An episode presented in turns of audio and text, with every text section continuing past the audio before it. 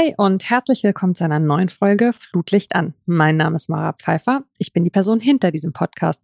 Und ich habe wie immer eine wunderbare Gästin. Heute ist das Antje Blumhagen, mit der ich über ein Potpourri von Themen rund um den Fußball sprechen möchte. Hallo, liebe Antje, schön, dass du da bist.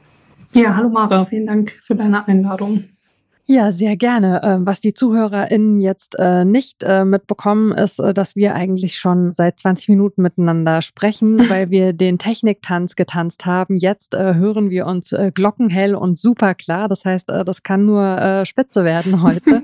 Ich würde direkt mal gerne einsteigen mit dem Thema Vorwärtsspruch 98 und Regionalliga West. Da bist du nämlich Spielerin. Du warst es schon mal von 2014 bis 2019, ne? Hattest zwischendurch eine verletzungsbedingte äh, Aussetzzeit, warst dann, darauf kommen wir später noch zurück, äh, zum Studium im Ausland und seit 2021 spielst du wieder. Erzähl doch gerne mal ein bisschen, was wir über deine Spielerinnenkarriere wissen sollten.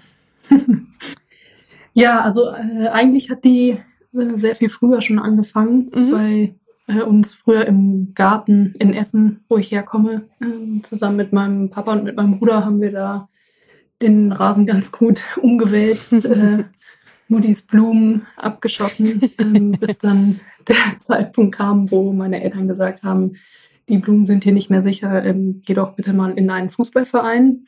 Ähm, da haben sie mich dann angemeldet äh, mit sieben oder acht Jahren.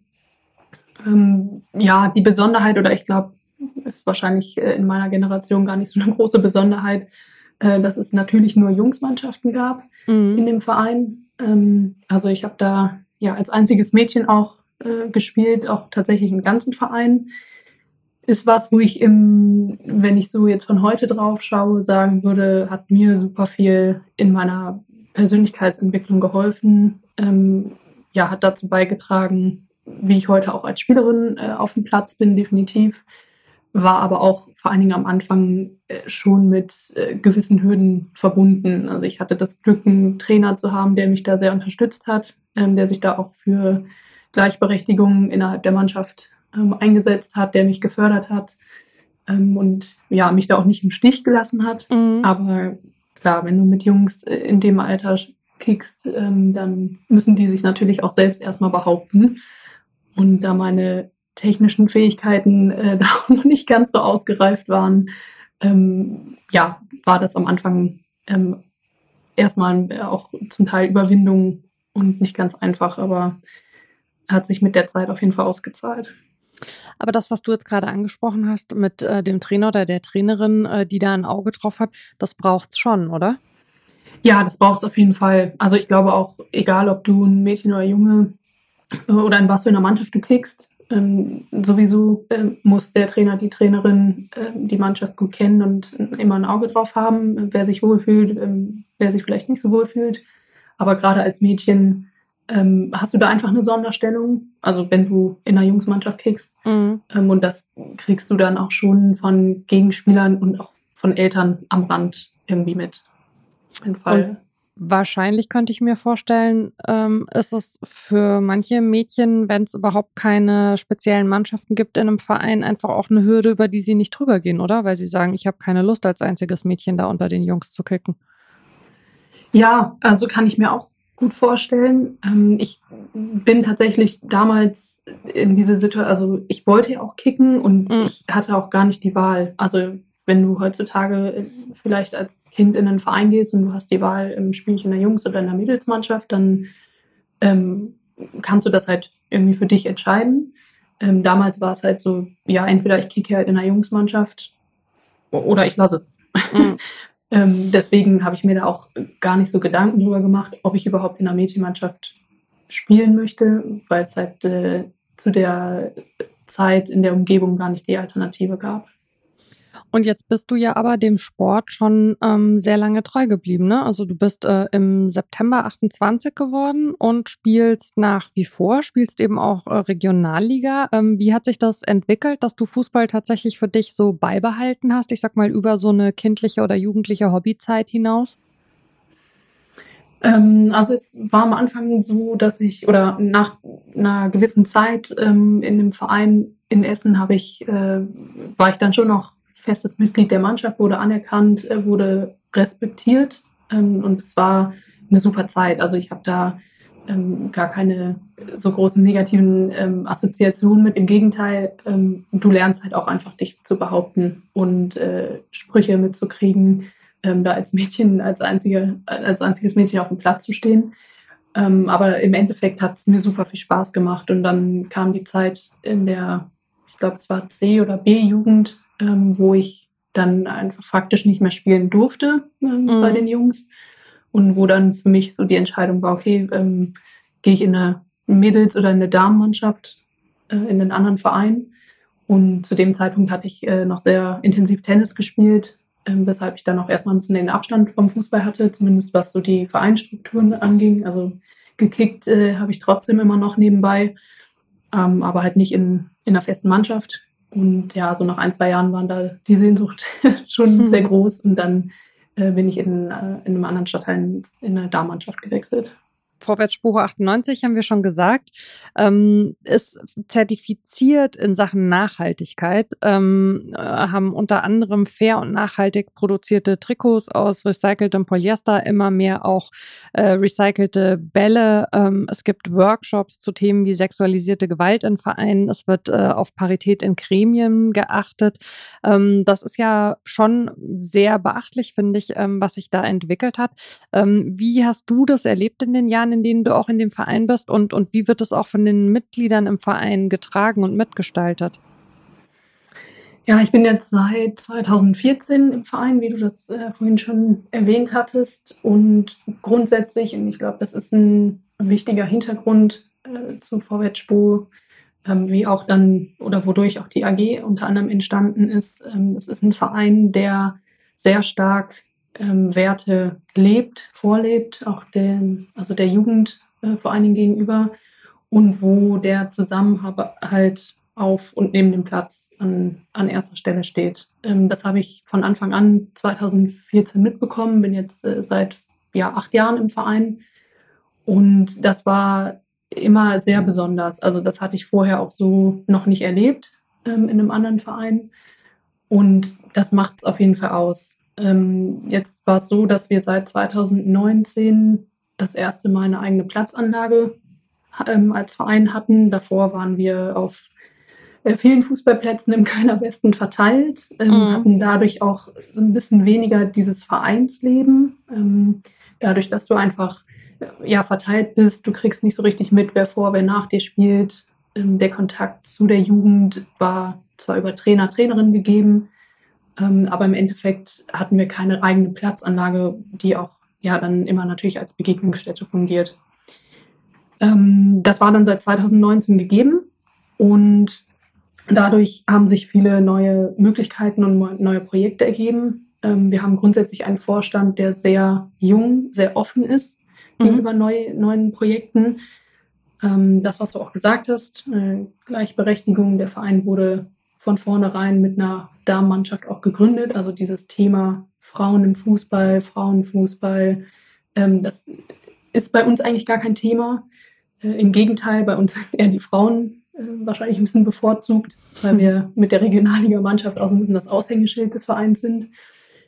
Und die AG äh, Nachhaltige Entwicklung hat sich im letzten Jahr 2021 gegründet. Ähm, das ging von der, der Lea Wippermann aus, die im, im Vorstand ist, mit zweite, Vorsitzende, zweite Vorsitzende des Vereins und äh, persönlich äh, mit dem Thema ein bisschen involviert war, ähm, hatte einen Workshop von Sporthandel Fair mitgemacht und ja, wollte dieses Thema mit in den Verein bringen. Und daraus hat sich dann die AG gegründet. Ähm, es ist ein sehr großes Thema tatsächlich geworden, war auch am Anfang gar nicht so absehbar, haben wir da äh, alle Bock drauf, die Mitglieder, wer zieht damit, ähm, ist das überhaupt ein Thema bei uns im Verein? Ähm, ja, und heute stehen wir da, dass wir 30 ja, plus minus ähm, aktive ähm, Personen in der AG sind, die sich äh, in, ja, Untergre in, unter Gruppen, äh, unter Projekte aufteilen. Und wir da sehr aktiv sind, weil wir auch sehen, wir können als Amateursportverein einfach super viel bewirken und mhm. meistens auch ohne große finanzielle Mittel. Ich fand es ähm, echt beeindruckend. Also man kann sich auch den einen oder anderen äh, Beitrag dazu anschauen. Also es gab und gibt natürlich an dem Thema durchaus auch ein Medieninteresse, äh, also was ja auch genau richtig ist. Ähm, und dann wurden da teilweise auch wirklich so die jungen äh, Spieler, SpielerInnen äh, befragt, äh, die sich auch alle total so dahinter gestellt haben, wo man so gemerkt wird, da werden tatsächlich eigentlich so, wie man sich das ja idealerweise vorstellt, ähm, Werte vermittelt, die dann wirklich auch ankommen. Ne? Also man, man prägt dann eine, eine nachwachsende Generation mit diesen Werten. Das fand ich wirklich ähm, total schön, das so zu sehen. Ähm, fragst du dich dann manchmal, wenn du dir anschaust, was bei euch gelingt, warum größere Vereine und gerade auch äh, Vereine in der ersten und zweiten Bundesliga der Männer, die ja finanziell auch ganz andere Möglichkeiten hätten, solche Themen anzugehen, ähm, warum die da so träge sind? Hm. Ähm, ja, klar. Also das ist natürlich äh, schon ein großes Thema und wir hatten da auch, sind da im Austausch auch mit unserem ähm, Verband, also mit dem FVM, mhm. ähm, waren da im Austausch zu, dem, zu den Aktivitäten, die wir machen und da merkst du auch, auch im Austausch mit ähm, anderen, auch die größeren Vereine, die du angesprochen hast, die wir jetzt auch im Laufe diverser Veranstaltungen ähm, miterlebt haben, ähm, das sind einfach andere Strukturen. Ähm, und ich glaube, das, was wir ähm, vor allen Dingen über Ehrenamt leisten, ähm, also einfach wirklich die intrinsische Motivation, wir mhm. haben Bock, was in unserem Verein zu gestalten, wir möchten Strukturen, Prozesse so weiterentwickeln, dass auch noch in 50 und in 100 Jahren auf diese Anlage so gekickt werden kann, wie es aktuell möglich ist, ähm, dass du das, glaube ich, gar nicht so einfach in größeren, in Profivereinen mit ähm, einem wirtschaftlichen Hintergrund ähm, gar nicht auf die Schnelle, sage ich mal, oder jetzt in den anderthalb Jahren, was wir da weiterentwickelt haben, dass das hier und da schwieriger ist. Das soll im, also auf gar keinen Fall eine Ausrede sein, weil ich glaube, ähm, einfach mal ins Machen kommen, ähm, einfach Dinge anstoßen, gucken, wo es einen hinführt, ist äh, immer ein ein guter Ansatz, ist halt, glaube ich, aber bei uns viel einfacher umzusetzen als in größeren oder auch zum Teil festgefahrenen äh, Strukturen. Und wenn wir, ich sage es jetzt auch vielleicht mal ein bisschen provokativ, aber ich glaube, wenn wir da auf den äh, Verband warten, dann wären wir heute noch nicht zertifiziert, ähm, weil wir da ein, auch gar nicht drauf warten wollten, äh, sondern einfach, wie gesagt, ins Machen kommen. Und dazu muss man natürlich auch sagen, wie gesagt, wir sind da alle intrinsisch motiviert, aber die wenigsten von uns haben einen fachlichen Hintergrund, sage ich mal. Und wir alle haben sehr, sehr viel dazugelernt auch.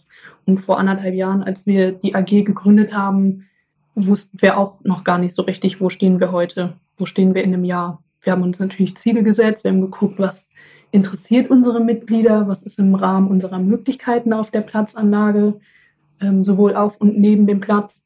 Ähm, aber das sind ja auch viele Dinge, die dann erst ins Rollen kommen, wenn man einfach mal angefangen hat und woran man dann viel, viel lernt.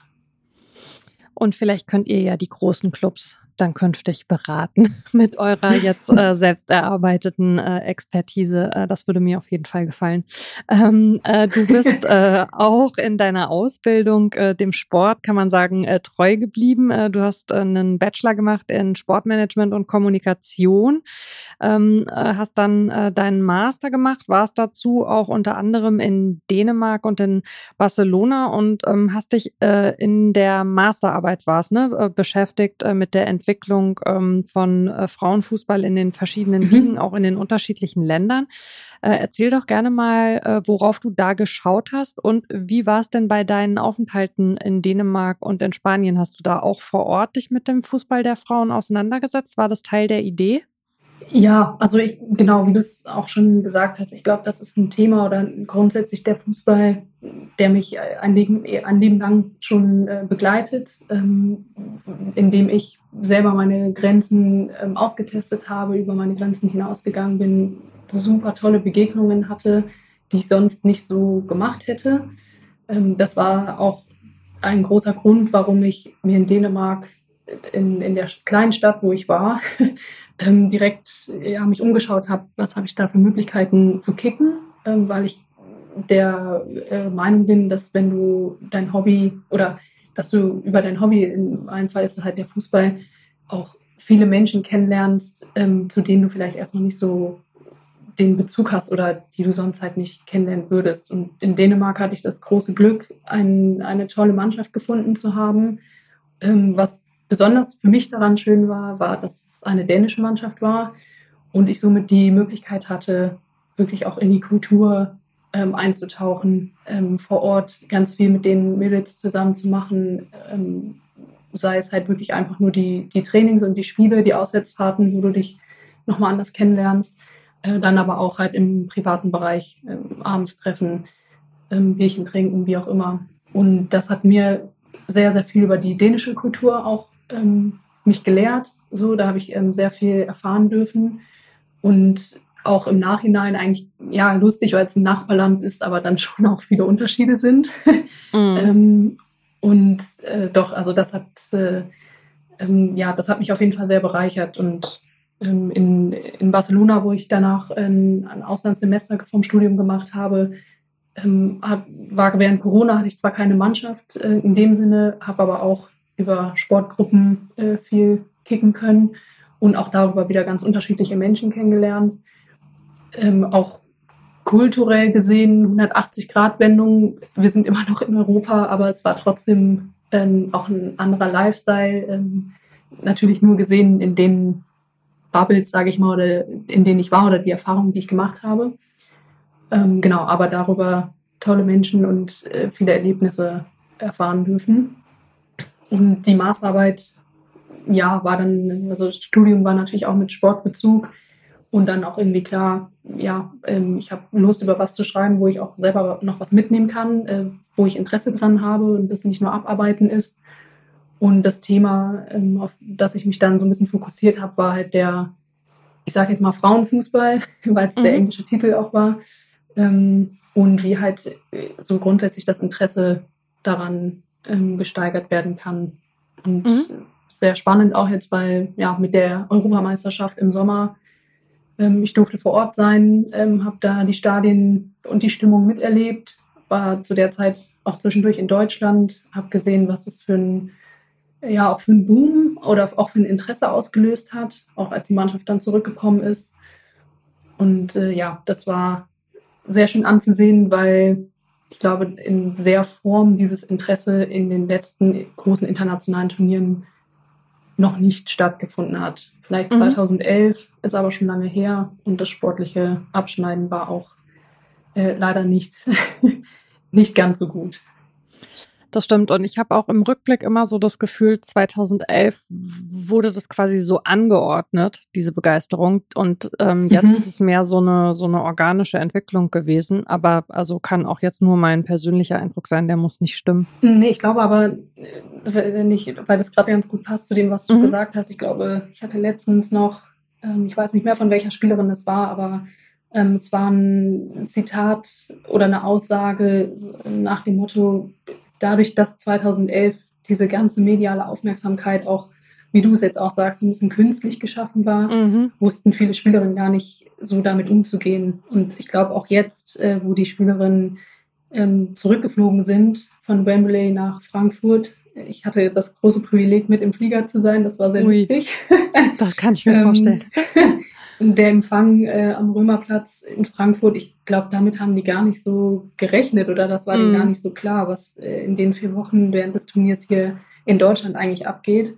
Und was ich super toll fand, war, dass von mir ganz viele Freunde äh, auch einfach so auf mich zugekommen sind und meinten, hey, ich gucke heute das Deutschlandspiel oder ein anderes Spiel, was gerade stattfindet. Das ist ja richtig, äh, richtig ansehbar, äh, super toller Fußball, macht richtig Spaß, das zu gucken. Ähm, und da hast du das erste Mal wirklich ein qualitatives Feedback von vielen bekommen und es wurde mhm. sich nicht so viel auf Nebenplätze äh, fokussiert wie ähm, kurze Haare, also oder äußerliches, ja. äh, was, was machen die nebenbei, sondern halt viel mehr auf das Spiel selber. Und ich glaube, das ist, ein, ist eine große Auszeichnung. Ja, auf jeden Fall. Ich meine, da ist äh, so viel einfach ja auch im ganzen äh, Umgang mit dem Fußball der Frauen eben in der Vergangenheit schiefgelaufen. Also, dass man wirklich nur hoffen kann, dass dieses Momentum jetzt eben auch als solches begriffen äh, und ähm, genutzt wird. Ähm, wenn wir über Fußball äh, sprechen, hinsichtlich auch so einer Fußballkultur, auch von dem, was eben so um den Fußball herum passiert. Was würdest du denn sagen äh, in den Ländern, in denen äh, du eben so einen intensiven Kontakt äh, mit dem Fußball hattest, was da die Unterschiede sind? Also wie unterscheidet sich äh, Fußballkultur in Deutschland von der beispielsweise in Dänemark und Spanien? Ja, super spannende Frage, weil das war auch ein Einblick, den ich während meiner Masterarbeit ähm, ein bisschen ähm, ja, erfahren habe. Ähm, ich glaube, was ein großer Unterschied ist, ist der kulturelle Hintergrund äh, darauf bezogen, dass du in vielen Ländern den, ich sag mal, den Männerfußball, der ist einfach sehr dominant. Das ist in ganz vielen Ländern die erste Sportart und eigentlich alles, was nicht zum Fußball zählt, ist schon eine Randsportart. Und die haben sehr viel mit Anerkennung, mit äh, medialer Aufmerksamkeit und so weiter zu kämpfen. Ähm, Fußball ist auch auf jeden Fall Männer dominiert. Mhm. Und ich finde, das sieht man genau in den Ländern, wo Nationalmannschaften dafür einstehen, ähm, gleiche Prämien, gleiche Bezahlung zu bekommen. Wo findet das statt? Das findet in Ländern statt, wo der Fußball vielleicht gar nicht so erfolgreich ist oder wo der Fußball nicht unbedingt die Sportart Nummer eins ist. Mhm. Also in mhm. Dänemark beispielsweise ist Handball sehr groß. Ähm, auch weitere Sportarten und auch der Fußball hat da natürlich eine große Rolle, keine Frage. Ähm, aber ich war in, in ein paar Handballstadien und es war richtig, richtig gute Stimmung. Ich war auch beim lokalen Spielen in der Stadt, wo ich war. Ja, das Stadion war fast leer. also da war eher wenig Stimmung. Ähm, kommt natürlich dann auch immer auf den äh, sportlichen Erfolg und so weiter an, äh, wie da jetzt gerade die lokale Mannschaft, in welcher Liga die spielt und so. Aber ich glaube, in den Ländern, äh, also rund um äh, Skandinavien, man sieht es auch in den USA, da ist der Fußball der Frauen, Frauen, die Fußball spielen, haben da eine stärkere Rolle. Mhm. Und das, glaube ich, ist schon ein großer Unterschied. Und was dann auch eben untergebrochen die jeweiligen Strukturen, ähm, die Aufmerksamkeit, das Interesse und so weiter angeht. Und was würdest du aus deiner Erfahrung heraus, wenn dich jetzt jemand fragen würde, was müssen wir im Moment machen, um den Fußball der Frauen eben auf ein, ich sag mal, neues Level insgesamt zu heben, um tatsächlich diesen viel jetzt schon beschriebenen Schwung aus dieser EM mitzunehmen? Was, was stünde da an erster Stelle? Also ich bin äh, immer großer Fan davon, mir wirklich einfach mal die Spiele anzuschauen. Und das ist auf jeden Fall nochmal ein Unterschied, ob ich mir das im Fernsehen äh, anschaue oder wirklich einfach mal ein Stadion gehe. Ähm, wenn man sich die erste Bundesliga der Frauen anschaut, ähm, hast du sehr, sehr viele Vereine, die an einem, ja, ich will jetzt nicht sagen, an einem Männerverein angedockt sind, aber äh, du hast FC Bayern München, die haben eine mhm. Frauenmannschaft, Wolfsburg, die haben eine Frauenmannschaft. Da sind ganz wenige Mannschaften nur noch äh, wie Essen, wie Potsdam, die eben noch eigene Strukturen haben oder ein eigener Verein sind, ähm, ohne dass da eine Männermannschaft dominiert. Und ich war letztes Wochenende gerade noch hier in Köln, habe mir das äh, Spiel gegen Potsdam der Frauen angeguckt. Ja, war schon eine super Stimmung. Also knapp 1000 Zuschauer. Und wenn man sich da so ein bisschen losmacht von ja auch eingefahrenen Strukturen und sich da ein bisschen mehr auf den Sport an sich, auf die sportliche Leistung auf dem Platz äh, fokussiert und daran Interesse hat, ja, geht einfach mal ins Stadion, schaut euch das an. Und ich glaube, was auch dahingehend äh, wichtig ist, das ähm, komme ich wieder ein bisschen zurück, wie es damals bei mir war. Ich glaube, meine Mama war auch am Anfang nicht ganz so begeistert, dass ich in einer Jungsmannschaft gespielt habe. Gar nicht wegen Fußball ist eine Jungssportart, sondern eher, weil sie so ein bisschen Angst um mich hatte, hm. ähm, dass ich da umgetreten werde.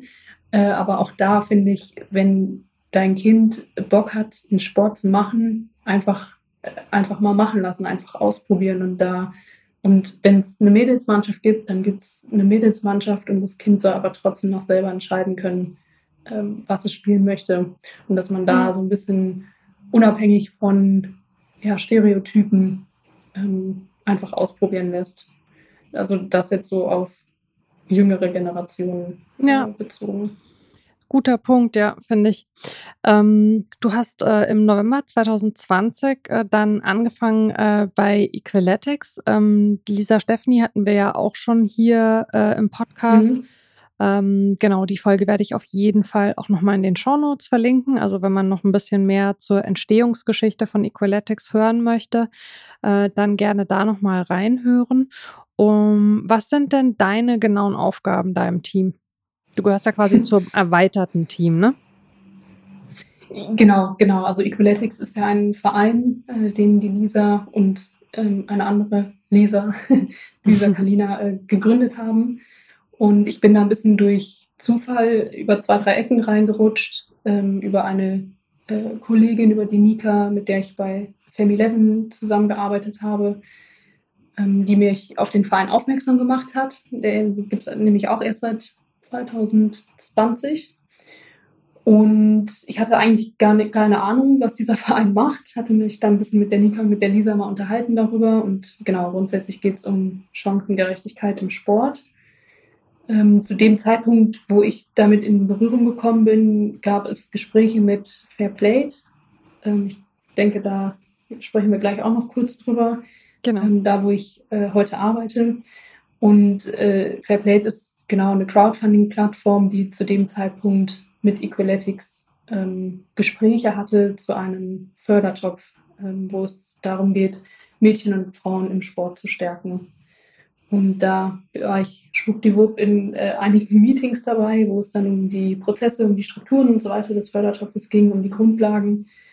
Und dadurch, dass ich dann auch im Anschluss bei Fairplay äh, selber angefangen habe, äh, bin ich quasi die Schnittstelle äh, zwischen Fairplay und Equaletics und betreue da die beiden Fördertöpfe, die wir haben. Mhm. Ähm, jetzt hast du Fairplay, äh, wo du ja eben mittlerweile auch arbeitest, schon angesprochen. Ähm, erzähl doch gerne mal, ähm, was die Systematik äh, bei euch ist, was die Idee ist, wie ihr äh, das Thema Crowdfunding ähm, im Sport unterbringt, sag ich mal. Mhm. Genau, also grundsätzlich geht es äh, darum, über Crowdfunding oder grundsätzlich erstmal Crowdfunding als Finanzierungsinstrument, als Finanzierungstool in den Vereinen zu verankern, beziehungsweise aufzuzeigen, was da für Potenziale und für Chancen dahinter stehen. Du hast äh, oft in den Vereinen die Strukturen, dass du Sponsoren hast, äh, dass du vielleicht Förderungen bekommst, äh, dass du Spenden ähm, als Verein bekommst. Ähm, das ist natürlich die, die Grundlage der Finanzierung neben Mitgliedsbeiträgen und so weiter. Oftmals hast du aber auch die Situation, dass es ähm, gar nicht so richtig klar ist, ähm, wie viel Gesamtbudget haben wir, ähm, woher kommt welches Geld, welche Voraussetzungen sind daran geknüpft und so weiter und so fort. Ähm, Crowdfunding ist eigentlich eine Ergänzung dieses Finanzierungskonzeptes, ähm, dass du darüber deine die, oder die Aktivierung deiner Mitglieder erreichen möchtest. Heißt, du, du hast einen Finanzierungsbedarf, den du dir ähm, im Verein, äh, also den du halt hast, sei es äh, Ausstattung von Mannschaften, äh, neuen Kunstrasenplatz, ähm, Thema Kinder- und Jugendschutz aktivieren. Und du hast über das Crowdfunding die Möglichkeit, ganz transparent und demokratisch darzustellen, worum geht's, was wollen wir uns finanzieren, wie viel Geld benötigen wir dafür. Und jeder hat die Möglichkeit, daran mitzumachen, jeder hat die Möglichkeit, das zu finanzieren und weiß genau, wofür sein oder ihr Geld verwendet wird. Und dadurch hast du eben auch automatisch die demokratische Abstimmung über das Projekt, weil wenn es nicht ähm, innerhalb einer Laufzeit erfolgreich wird und das Geld nicht zustande kommt, dann kannst du davon ausgehen, dass dieses Projekt im Verein gar nicht gewollt ist. Hat vielleicht auch mit Kommunikationsmaßnahmen zu tun, dass nicht genug Leute davon erfahren haben, aber äh, grundsätzlich scheint, äh, scheinen die Leute nicht genug Interesse dann an dieser Maßnahme oder an der Finanzierung zu haben. Das ist so ein bisschen die Idee dahinter. Mhm. Plus, äh, und das ist ein, ein, ganz, ganz wichtiger Punkt, ähm, das ist auch das, was wir immer wieder an Feedback von erfolgreichen Projekten hören. Gerade gestern noch äh, mit einem Projektstarter telefoniert, der Anfang des Jahres äh, mit seinem Verein ein Crowdfunding zum Thema ähm, Hauptamtsstelle im Verein hatte. Ähm, du hast ganz viele Effekte, die mit einer Kampagne, mit einem Crowdfunding-Projekt einherkommen. Heißt, du hast ähm, in dieser Zeit des Projektes und auch darüber hinaus sehr, sehr hohe äh, Kommunikation äh, innerhalb des Vereins. Ähm, du hast äh, danach meistens professionellere Strukturen, weil auf einmal klar ist, wer eigentlich für was zuständig ist. Ähm, du hast äh, vielleicht neue Sponsoren gewonnen.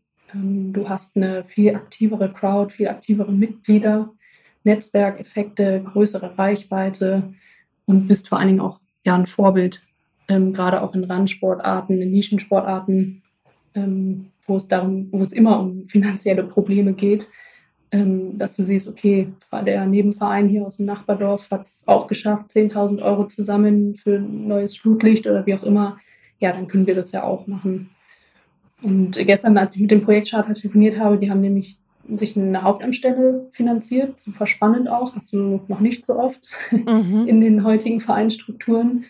Ähm, und ja, die haben seitdem, das ist erst ein halbes Jahr her, 60 äh, neue Mitglieder gewonnen. Und ich okay, glaube, sowas wow. ist schon sehr, ähm, sehr eindrücklich und zeigt halt die, die Potenziale vor allen Dingen über die Finanzierung. Ja, wenn man so ein bisschen quasi auf die Hintergründe schaut, warum solche Finanzierungen notwendig sind. Ich könnte mir vorstellen, zum einen ist es wahrscheinlich schon auch so, dass es mittlerweile einen Mitgliederschwund gibt, oder? Also die Vereine wachsen nicht mehr quasi von alleine, weil halt jeder äh, in einem Ort da bei sich in den Verein reingeht. Ähm, dadurch fehlt natürlich auch wieder Geld. Und gleichzeitig hat es nicht auch so ein bisschen was, ohne jetzt einem Verein immer so zwanghaft äh, so ein äh, miefiges, äh, äh, so eine miefige Anmutung irgendwie zu geben. Aber hat es nicht auch ein bisschen was von einem Verein quasi ins Jetzt transportieren, indem man eben ähm, versucht, Dinge mal anders anzugehen, als man sie immer gemacht hat? Auf jeden Fall, ja, auf jeden Fall. Also ich kann mich daran erinnern, wir hatten auch 2019 mit Vorwärtsspuren ein sehr großes Projekt. Äh, da ging es um unseren Kunstrasenplatz. Mhm. Und das war auch am Anfang, wo wir noch in den Überlegungen waren, machen wir das Projekt, machen wir das, kriegen wir das Geld nicht auch über andere Quellenmittel zusammen. Ähm, das war auch natürlich eine Diskussion und auch erstmal so ein bisschen mit vielen Fragezeichen versetzt. Ähm, wie gesagt, grundsätzlich, wir haben da einen offenen, innovativen Vorstand. Ich glaube aber auch, dass das ähm, bei älteren Generationen, ähm, die ihre Strukturen im Verein haben und die auch die letzten 30 Jahre nicht angefasst wurden, weil das haben wir schon immer so gemacht, ähm, dass es da natürlich erstmal auf äh, Bedenken oder auf, äh, auf Zweifel stößt. Ähm, ja, jetzt machen wir hier so was Innovatives, Neues, aber im Endeffekt ähm, wenn man sich auf das Wesentliche konzentriert. Du möchtest dir etwas finanzieren und am besten möchtest du ja auch ganz viele Unterstützer und Unterstützerinnen dahinter haben. Also du willst ja auch, dass deine eigenen Mitglieder, die, die mit dem Verein am meisten zu tun haben und die ja auch von der Umsetzung profitieren, dass die dahinter stehen.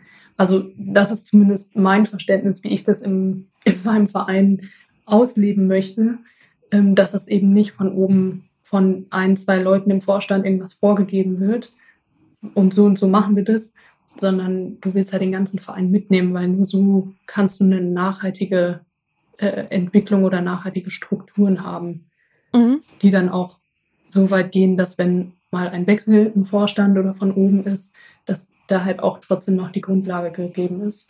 Ja, Jetzt hast du ja gerade schon gesagt, du ähm, bist momentan auch ein bisschen äh, eben die, die Schnittstelle äh, zwischen Fairplay und Equaletics. Ähm, erzähl doch gerne mal, was äh, die beiden Projekte sind, die ihr konkret äh, bei Equaletics äh, mit diesen Maßnahmen eben gemacht habt. Genau, also der erste Fördertopf, den wir zusammen mit, äh, ja, also genau, der zwischen Fairplay und Equaletics ins Leben gerufen wurde, war der Female Future Athletes Fördertopf. ähm, kleiner Zungenbrecher, äh, wie ich gerade schon kurz erwähnt hatte, es ging darum, Mädchen und Frauen im Sport zu fördern, zu stärken. Äh, auch da wieder so ein bisschen die Brücke. Du hast, äh, oder ja, zu dem, was ich am Anfang gesagt habe, du hast oft eben viele Jungs äh, und Männermannschaften, aber als Mädchen oder als Frau manchmal gar nicht so die Möglichkeit, deinen Sport auszuüben, so wie du es gerne möchtest.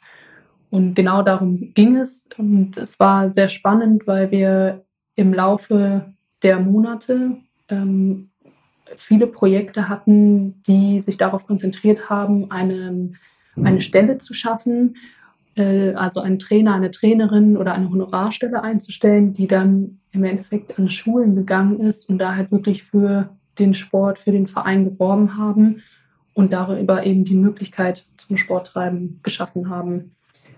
Ähm, das heißt, es waren Projekte, die äh, viel auch die Strukturen grundsätzlich im Verein angegangen sind.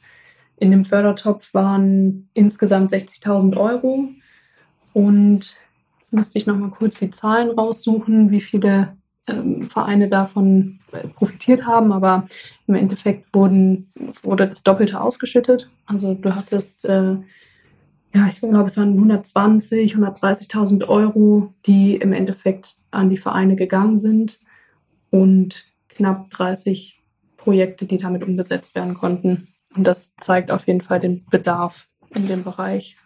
Auf jeden Fall. Ähm, kannst du vielleicht gerade für die ZuhörerInnen nochmal erklären, wie das mit dem Fördertopf tatsächlich funktioniert? Also welches Geld kommt da wie rein und wie sind die Vereine mit ihren Projekten da dran gekommen? Ja, guter Punkt. Das äh, ist auf jeden Fall noch erklärungsbedürftig.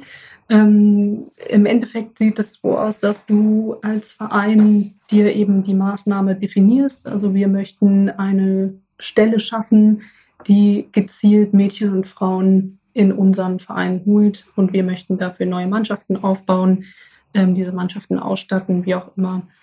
Äh, du definierst dir als Verein eine Summe, die es für die Umsetzung dieses Projektes benötigt. Wir hatten viele Projekte, die so im 10, 12, 15.000 Euro Bereich stehen. Ähm, und dann ist es vom Prozess her halt so, dass wir von Fairplay aus das Projekt in einen Coaching-Prozess reinholen. Heißt, du hast wirklich von deiner Projektanlage, wo du deine Projektseite mit Leben fühlst, mit, mit Texten, mit Bildern, worum geht es eigentlich, was wollen wir machen, ähm, bis hin zum Projektstart das Ganze vorbereitest. Äh, wie kommunizieren wir das? Welche Kanäle haben wir? Wie erreichen wir die Leute? Ähm, was sind MultiplikatorInnen? Ähm, was sind PrämiengeberInnen? Das ist noch ein Bereich auf der Projektseite, wo du über ja, so das Prinzip Nehmen und Geben die Möglichkeiten gibst, nicht nur mit einem freien Betrag zu unterstützen, sondern dass du auch eine Gegenleistung für, dein, äh, für deine Unterstützung bekommen kannst. Ähm, genau, bis hin zum Projektstart. Dann läuft das Projekt in einer festgelegten ähm, Zeit, meistens zwischen zwei bis vier Wochen im Schnitt, wo es dann darum geht, die Summe, die wir definiert haben, äh, wirklich auch zu erreichen. Also dieses Alles- oder Nichts-Prinzip, wenn in der Zeit das Geld zustande kommt, kann das Geld ausgezahlt werden und das Projekt umgesetzt werden. Wenn es nicht zustande kommt, wie ich schon erwähnt hatte, ja, liegt es vielleicht daran, dass das Projekt gar nicht gewollt ist und jede, äh, jede Unterstützung, die bis dahin eingegangen ist, wird auch wieder an die Person zurücküberwiesen. Der Fördertopf äh, im, im Hintergrund ist quasi die, die Anschubfinanzierung dafür, dass das Projekt ähm, schneller um, oder die Zielsumme schneller erreicht wird. Und vom Mechanismus war das bei dem Fördertopf so, dass du, wenn eine Unterstützung von 10 Euro auf das Projekt eingegangen ist, oder ab 10 Euro, also 11, 12, 100 Euro, der Topf nochmal mit 20 Euro on top gegriffen hat. Mhm. Sprich, wenn du ein Projekt unterstützt, du hast 20 Euro gegeben, dann hat das Projekt effektiv 40 Euro ähm, daraus mitgenommen. Mhm. Also es ist auch nochmal ein zusätzlicher Anreiz äh, zu unterstützen. Und ich habe jetzt auch die konkreten Zahlen, nur das, nur der Korrektur halber, wurden äh, genau 27 Projekte dadurch äh, umgesetzt mit knapp 160.000 Euro, die ausgeschüttet wurden aus diesem ursprünglich 60.000 Euro Fördertopf. Und was ich äh, eigentlich die schönste Zahl finde, ist äh, knapp 2.800 UnterstützerInnen, die daran halt wirklich mitgewirkt haben und sich äh, für dieses Thema eingesetzt haben. Ja, das finde ich auch wirklich cool, dass man sieht, dass es eben möglich ist, darüber Leute zu erreichen. Und ähm, was bei diesem Crowdfunding, finde ich, und im, im Bereich Verein äh, greift das, glaube ich, total gut ineinander, auch noch eine große Rolle spielt, ist die Möglichkeit, eben Leute für was zu emotionalisieren. Ne? Und letztlich passt das ja auch dadurch in den Sport, dass du auch wieder so eine Art Wettbewerb ausrufst. Also du musst ein bestimmtes Ziel erreichen, äh, um dann eben den nächsten Schritt gehen zu können. Also äh, ich finde das, wenn man von außen drauf schaut, total logisch, warum das im Sport gut funktioniert. Genau, und was noch ein weiterer wichtiger Faktor dabei ist, ist, dass du durch diese festgelegte Laufzeit auch einen, ja, diesen Kampagnencharakter hast. Ja. Das heißt, du hast eben ein Projekt, was nicht über Monate hin läuft und naja, wenn ich heute nicht unterstütze, dann kann ich es auch noch nächste Woche machen und erinnere mich aber bitte zehnmal am besten noch dran sondern du weißt halt wirklich, wir haben uns dieses Ziel gesetzt, das ist realistisch, sonst würden wir das von Fairplay-Seite aus nicht starten, beziehungsweise unser Anspruch ist natürlich, das Projekt dann auch ähm, erfolgreich abzuschließen. Ähm, aber der Verein, der sich dieses Ziel gesetzt hat, ähm, wenn er dahinter steht und wenn das gut ähm, vorbereitet und dann auch durchgeführt wird, die Kampagne, ähm, dann ist es natürlich auch was, ob das jetzt drei, vier oder fünf Wochen läuft, spielt eigentlich gar nicht so eine große Rolle, weil die, die unterstützen sollten, die dahinter stehen, die wissen Bescheid und man wartet eigentlich nur noch auf, auf den Startschuss. Ja. Äh, wir haben es schon gesagt, ihr habt noch einen zweiten ähm, Fördertopf äh, bedient ähm, mit äh, eurer Zusammenarbeit, nämlich Mein Verein, aber sicher, äh, Thema Kinder- und Jugendschutz. Ähm, sagt doch gerne mal noch was zu den Hintergründen von diesem zweiten Projekt. Genau, ähm, da geht es um ein sehr, sehr wichtiges Thema, Thema äh, Kinder- und Jugendschutz, wie du schon gesagt hast. Ähm, wir haben den Fördertopf äh, Safe Sport genannt. Ähm, das ging federführend auch von der Lisa aus, äh, die in dem Thema äh, sehr gut drin ist, die da viele Schulungen auch gibt äh, und auch ja, viel Expertise hat. Und äh, mit ihren Recherchen auch und mit dem Hintergrund von Equaletics war dann halt irgendwann der Zeitpunkt, dass dieses Thema definitiv ähm, auch dann mittels eines Fördertopfes im Rahmen von Fairplay im Crowdfunding angegangen werden muss. Ähm, der Hintergrund ist, dass mit diesem Fördertopf auf die Thematik Kinder- und Jugendschutz vor allen Dingen erstmal hingewiesen werden soll. Was, machen, was macht ihr im Verein zu dem Thema? Wie könnt ihr eure äh, Mitglieder schützen? Also es hat auch einen informativen Charakter. Ähm, Stichwort Kultur des Hinsehens. Ähm, mhm. Der Fördertopf soll dazu beitragen, dieses Thema zu enttabuisieren und dass man äh, präventive Maßnahmen angeht. Ganz, ganz wichtig bei dem Thema.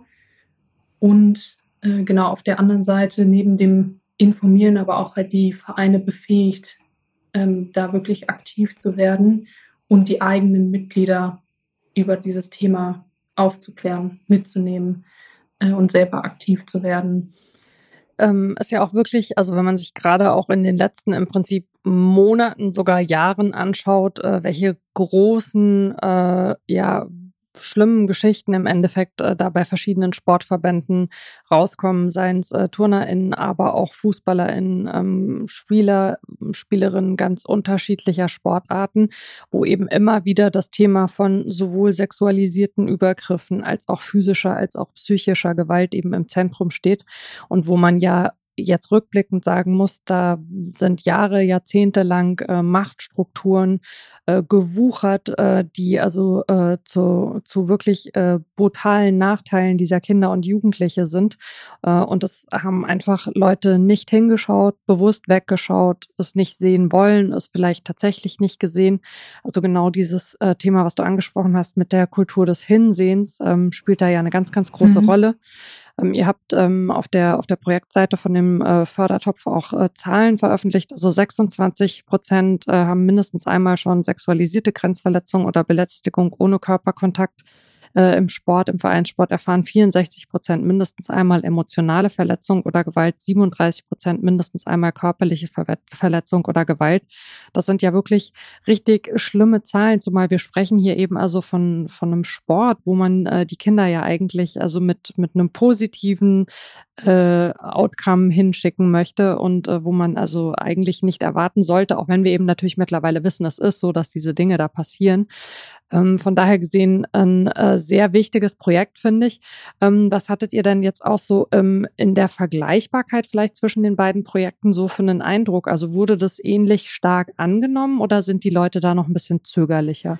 Ähm, die Leute sind zögerlicher. Also ich glaube, von den Bewerbungs- und Kommunikationsmaßnahmen äh, ist sogar der zweite Fördertopf, also Thema Safe Sport, noch prominenter, noch mehr über äh, Multiplikatoren äh, kommuniziert und beworben worden. Vor allen Dingen geht, geht, auch viel über die Verbände, über die Fachverbände.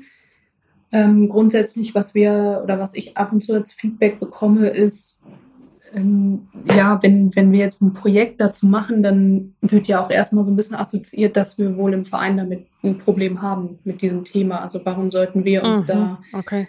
Äh, jetzt für das Thema einsetzen? Das kann ja erstmal nur äh, Fragen aufkommen lassen, auch, auch außerhalb des Vereins. Äh, dass das die absolut falsche Herangehensweise an dieses Thema ist, da brauchen wir ja. nicht äh, drüber zu sprechen. Und du hast es angesprochen, es gibt ganz, ganz viele ähm, oder verhältnismäßig für den Sport viele Studien. Ähm, das, da gibt es eine größere Aufklärungsarbeit und Grundlage. Gerade letzte Woche, jetzt Anfang Oktober, gerade letzte Woche ist noch äh, eine neue Studie, auch qualitativer Natur rausgekommen. Ähm, das ist, ja, wenn man sich die durchliest, auch, äh, ich ja, finde gar keine Worte dafür, weil ähm, das muss man ja.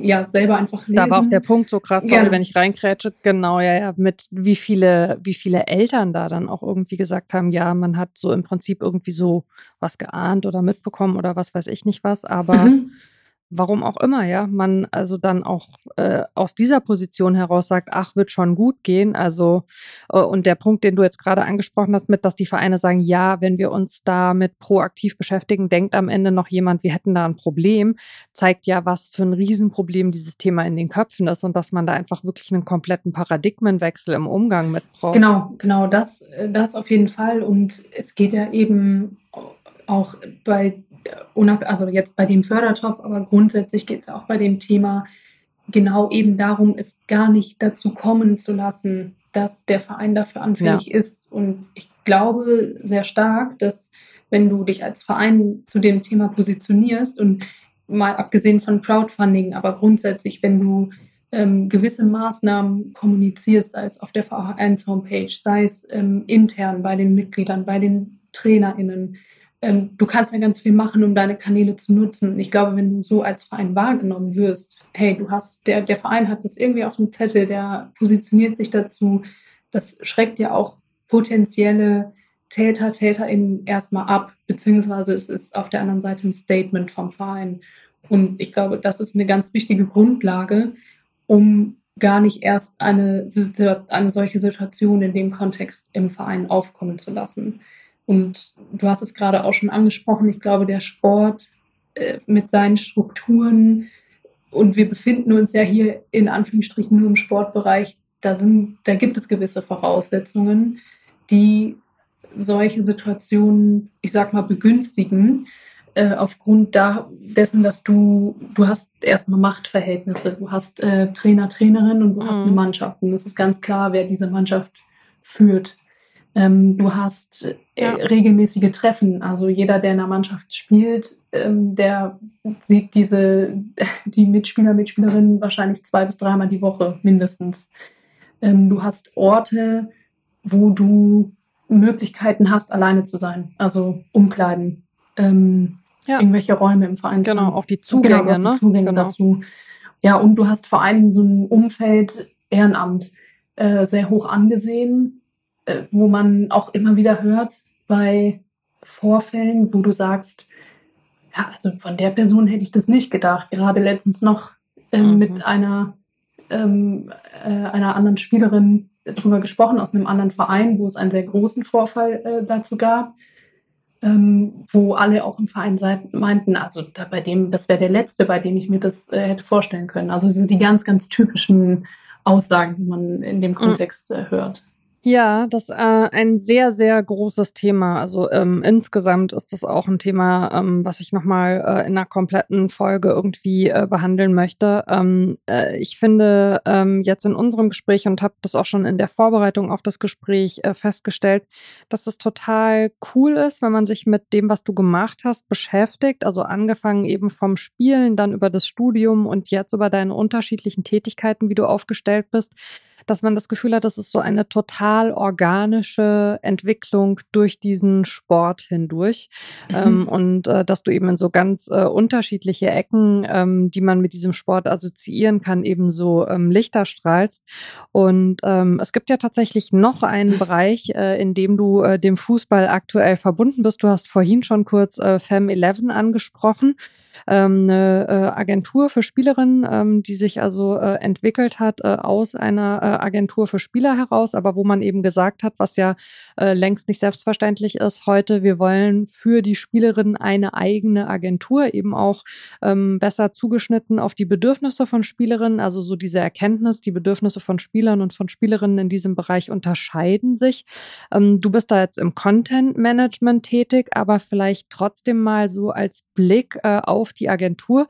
Was würdest du denn sagen, warum ist das eben wichtig? Also zu sagen, wir machen da nicht, ich sag mal sehr negativ jetzt einen mhm. Einheitsbrei, mhm. sondern wir schauen da auch wirklich unterschiedlich drauf. Ja, du hast es schon äh, viel angesprochen. Also ich glaube, du hast im, auf der einen Seite, auf der persönlichen Seite hast du andere ähm, Voraussetzungen im Fußball, der von Frauen gespielt wird.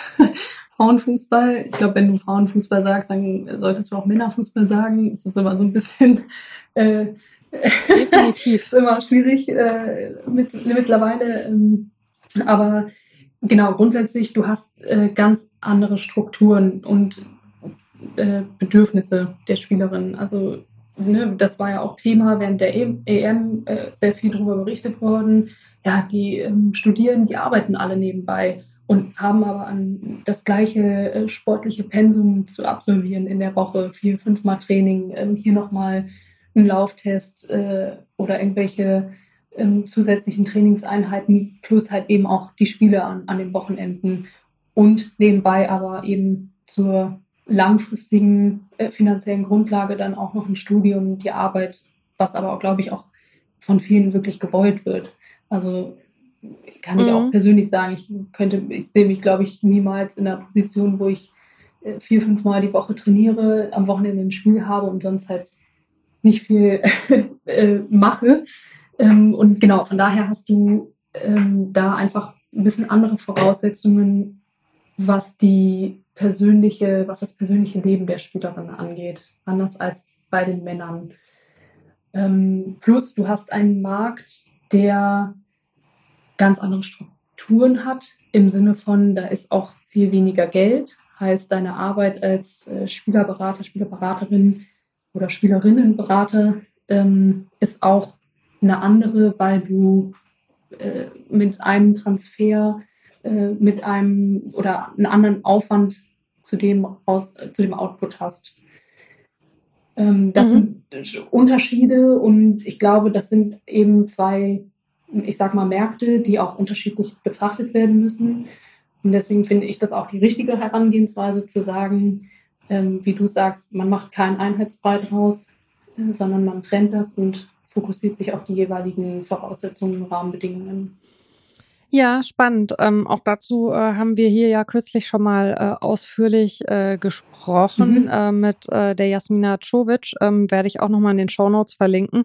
Äh, ich finde diese Entwicklung im Bereich Beratungsagenturen von Spielerinnen tatsächlich total interessant. Und ich habe mittlerweile auch wirklich so angefangen, ein bisschen drauf zu schauen, also wofür entscheidet sich denn eine Spielerin? Ne? Geht sie tatsächlich irgendwo hin, wo speziell nach ihren Bedürfnissen geschaut wird oder ist ist das Bedürfnis dann vielleicht manchmal doch eher in eine Agentur zu gehen, wo man sagt, äh, die hat schon total prominente Spieler vermittelt. Äh, das ist für mich irgendwie so das, worauf ich Wert lege.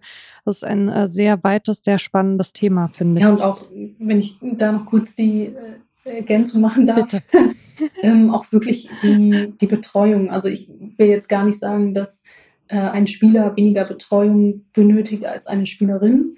Aber, und ich glaube, das habe ich gerade nicht so gut ausgedrückt, äh, bei einer Spielerin kommt es halt noch viel mehr auf Themen neben dem Platz an.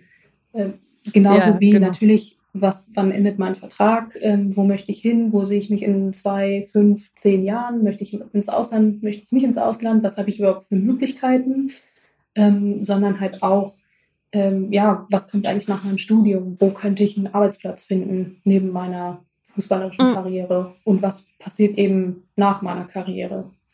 Und das sind, ja.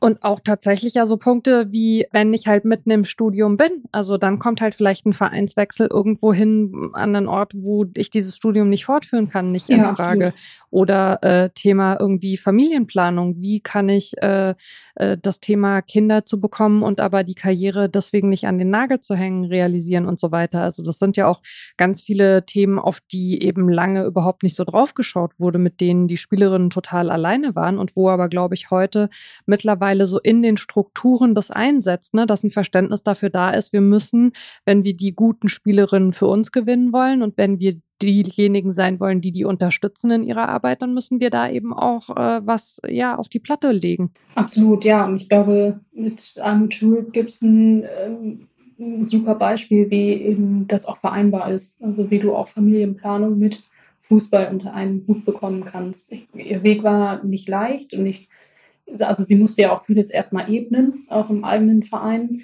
weil das eben auch eine neue Situation für alle Beteiligten war. Also auch was die äh, Strukturen und Voraussetzungen in dem Fall bei Wolfsburg anging. Ähm, genau, aber ich glaube, nur über solche Beispiele und über solche Menschen, die den Weg gehen, als Erste gehen, ähm, kann sich das Thema ja auch nur weiterentwickeln und geschaut werden, okay, was, was muss noch getan werden, wie kann man es den Spielerinnen leicht machen. Auf jeden Fall. Und äh, dann kann ich dazu noch sagen, auch mit Almut Schuld habe ich Ach, schon gesprochen. Das heißt, das wird dann äh, der dritte, die dritte Folge sein, neben äh, denen äh, mit Lisa und Jasmina, die ich noch in die Shownotes packe. Das heißt, äh, das zeigt aber auch zum Ende unseres Gesprächs nochmal schön, wie breit du tatsächlich ähm, aufgestellt bist und wie viele unterschiedliche Bereiche man äh, da berührt. Ähm, ich fand es wirklich super, super spannend und angenehm angenehm, mit dir zu reden. Du bist auch eine äh, sehr angenehme und tolle Erzählerin. Hab vielen, vielen Dank für die Zeit, die du dir für mich genommen hast. Ja, vielen Dank. An, an der Stelle gebe ich gerne zurück, dass, äh, dass es mir sehr viel Spaß gemacht hat mit dir als Zuhörerin in dem Fall. und äh, ich habe mich sehr gefreut, äh, mich mit dir über die Themen auszutauschen. Ähm, viele Themen, die sehr aktuell sind, die ähm, viele betreffen vor allen Dingen. Und ich glaube, wenn man da seiner Leidenschaft folgt, dann ist das auf jeden Fall ein sehr guter Weg. Auf jeden Fall. Und äh, euch, lieben, äh, liebe HörerInnen, äh, wünschen wir auch, dass ihr allzeit äh, euren Leidenschaften folgen könnt. Äh, ich freue mich natürlich, dass eine eurer Leidenschaften ganz offensichtlich dieser Podcast ist und ihr heute wieder zugehört habt. Ähm, wenn ihr möchtet, hinterlasst gerne Sternchen und Bewertungen auf den Podcast-Plattformen eures Vertrauens. Das hilft dem Podcast äh, weiter zu bestehen und freut mich natürlich. Ähm, und ansonsten bleibt mir nur zu sagen, passt auf euch und aufeinander auf. Wir hören uns in 14 Tagen wieder. Ciao. Tschüss.